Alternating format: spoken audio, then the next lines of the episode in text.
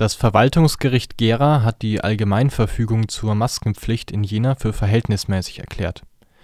Damit scheiterte ein Eilantrag gegen die sofortige Vollziehbarkeit der Maskenpflicht. Ab dem 6. April gilt im ÖPNV und in Supermärkten eine Maskenpflicht. Als Masken werden selbstgenähte Mund-Nasen-Masken und Schals gezählt, mit denen das Gesicht bedeckt werden kann. Die Maskenpflicht gilt in den Bereichen, bei denen der Mindestabstand nicht garantiert werden kann das Verwaltungsgericht erklärte die Jenaer Allgemeinverfügung für verhältnismäßig, da die Stadt nicht verlangt, dass professionelle Mund-Nasen-Masken getragen werden und improvisierte Masken erlaubt sind. Bei seiner Entscheidung stützt das Verwaltungsgericht sich auf das Robert-Koch-Institut.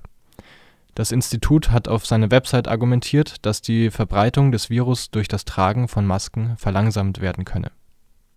In einer Pressemitteilung schreibt das Verwaltungsgericht Gera das befristete Tragen des Mund-Nasen-Schutzes wiegt nicht so schwer wie die möglichen Gefahren, die noch immer von einer weiteren dynamischen Verbreitung des hoch ansteckenden SARS-CoV-2-Virus für das Gesundheitssystem und die Gesundheit der Bevölkerung ausgehen.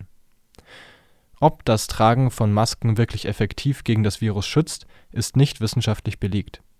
Darum muss die Stadt Jena in den folgenden Wochen überprüfen, wie das Tragen der Masken sich auf die Eindämmung des Virus auswirkt